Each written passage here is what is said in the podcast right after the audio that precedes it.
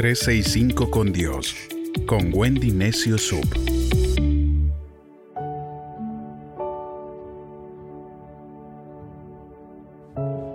...28 de noviembre...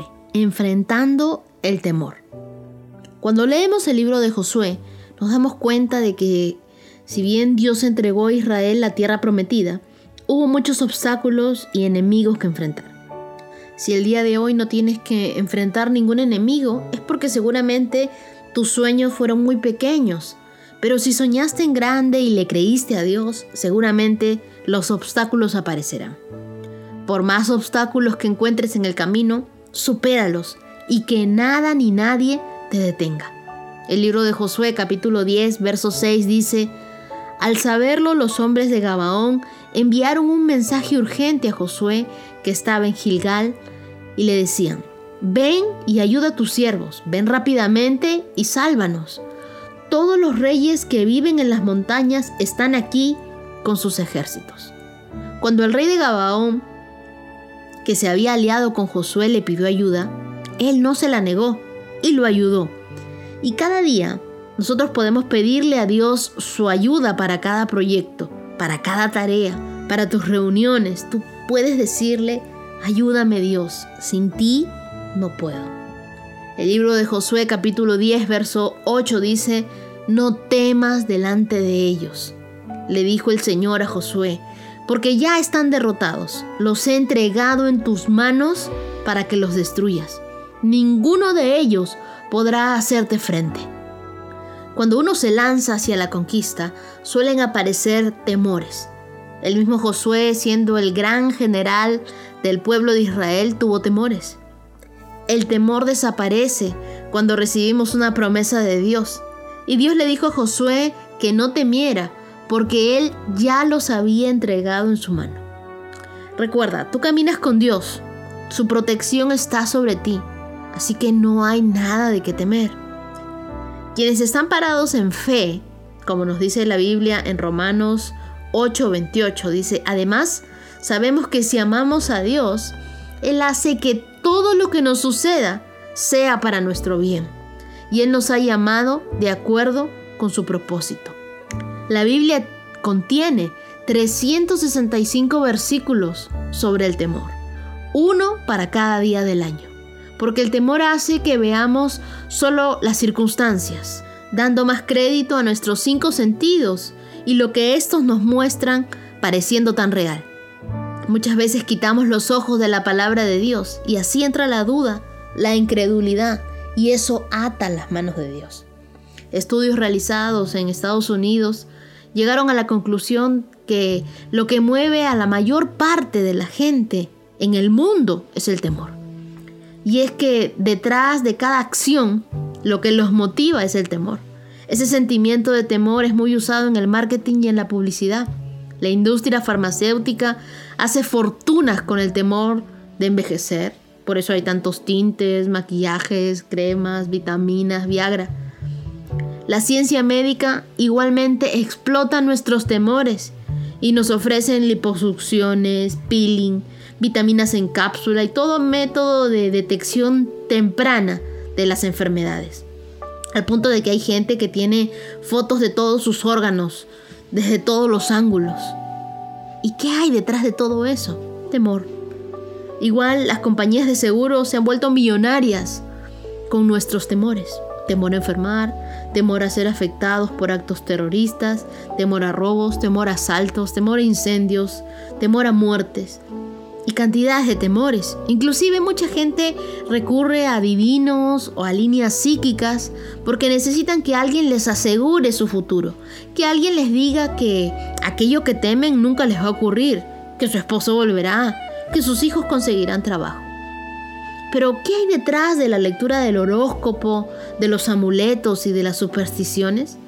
Pues nada más que temor. ¿Qué hay detrás de un cristiano que no se ve como líder?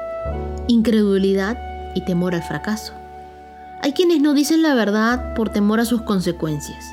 Hay quienes abortan por temor a los padres, a no poder afrontar una responsabilidad. Hay quienes matan por temor a ser delatados. Hay quienes roban por temor a pasar necesidad. Y es que El temor es el peor de los consejeros. Y además el temor nos pone lazo, nos aprisiona y nos esclaviza. Y es lo que dice la Biblia en Proverbios 29, 25. Y al temer nosotros abrimos puertas para que nos suceda exactamente lo que tememos, como le pasó a Job en Job 3, 25. Él dice, lo que temí me aconteció. El temor es fe en lo malo, en lo que el diablo dice. Recordemos lo que dice la Biblia. La Biblia dice en 1 de Juan 4:18, el temor lleva en sí castigo. Así que no permitamos que entre en nuestras vidas el temor. Josué capítulo 10 versos del 10 al 15 dice, el Señor hizo cundir el pánico entre ellos. Y los israelitas hicieron una gran matanza en Gabaón y los persiguió hasta Bet, Jorón, Aseca, Mequeda y dándole muerte a lo largo del camino. Además, mientras el enemigo huía hacia Bet Jorón, el Señor los lanzó una lluvia de granizo que los siguió hasta Aseca y murieron más hombres a causa del granizo que por las espadas de los israelitas. Mientras los hombres de Israel estaban persiguiendo y arrasando con el enemigo, Josué ordenó al sol, Sol, detente sobre Gabaón y luna, permanece quieta en el valle de Ayalón. Y el sol y la luna no se movieron hasta que los israelitas acabaron de destruir a sus enemigos. Esto está escrito con gran detalle en el libro de Jacer.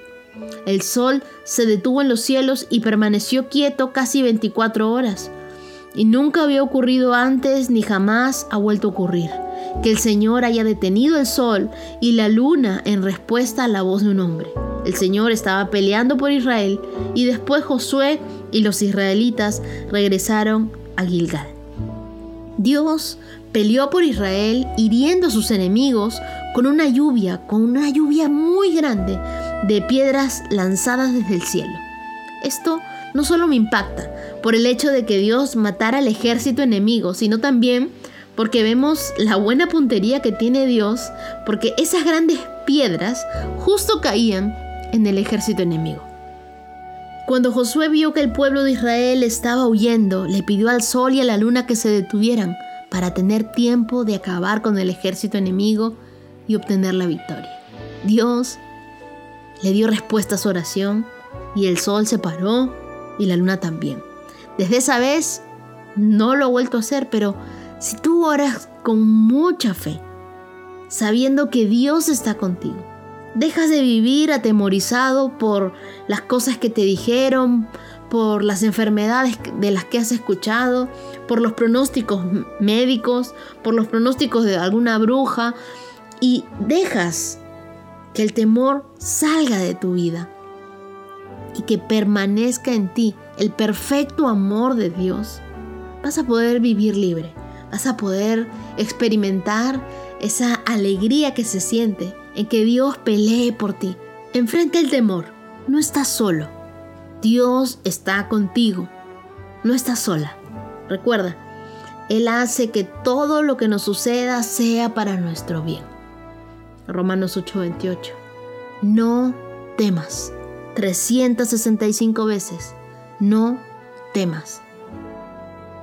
Mientras estás escuchando esto, no temas. El día de mañana cuando te despiertes, no temas.